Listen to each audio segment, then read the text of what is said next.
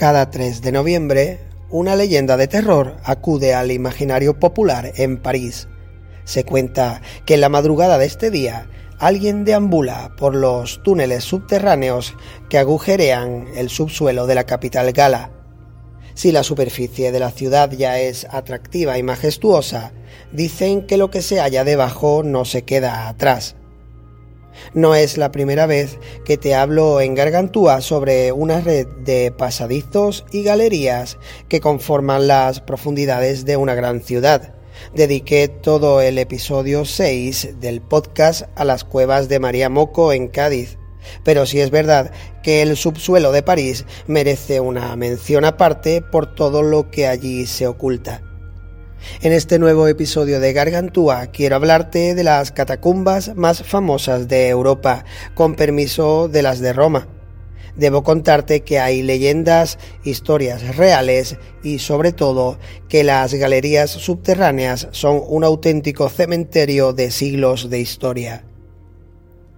Comenzaré por decirte que los túneles parecen datar de época romana, posiblemente con la intención de encontrar piedra para las grandes obras romanas de ingeniería, aunque muchas crónicas no descartan otros objetivos más místicos.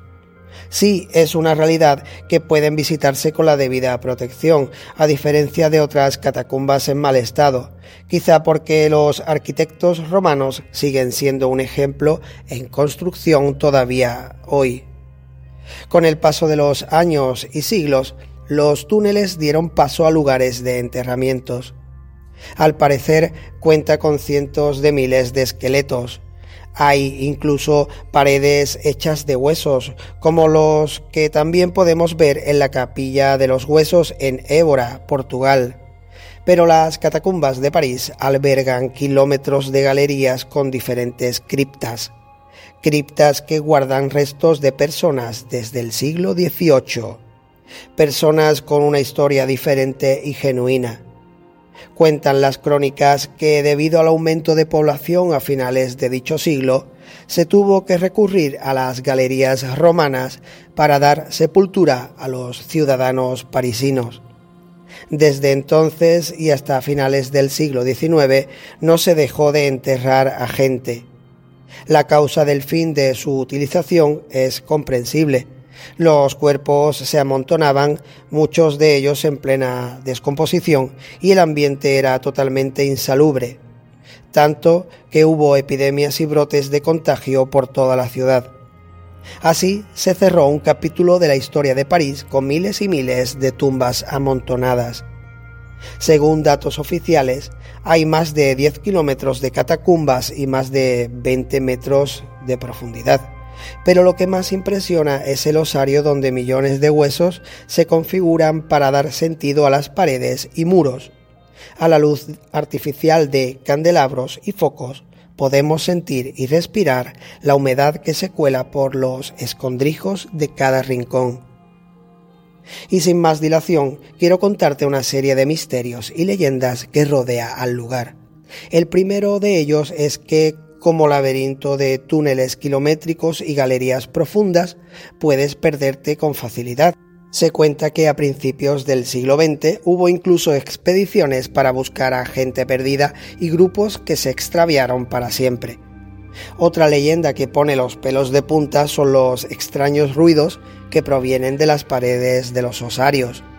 Muchos sostienen que se asemejan a voces, pero los estudios han concluido que se origina en el denso tráfico que hay en la superficie. Tengamos en cuenta que la ciudad de París posee más de 2 millones de habitantes sin contar con el infinito turismo. Si lo miramos en perspectiva, es lógico que todo tipo de ruidos descienda hasta el subsuelo.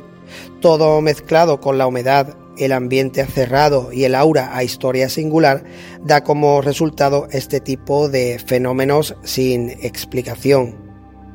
Un tercer misterio es quizá el más conocido.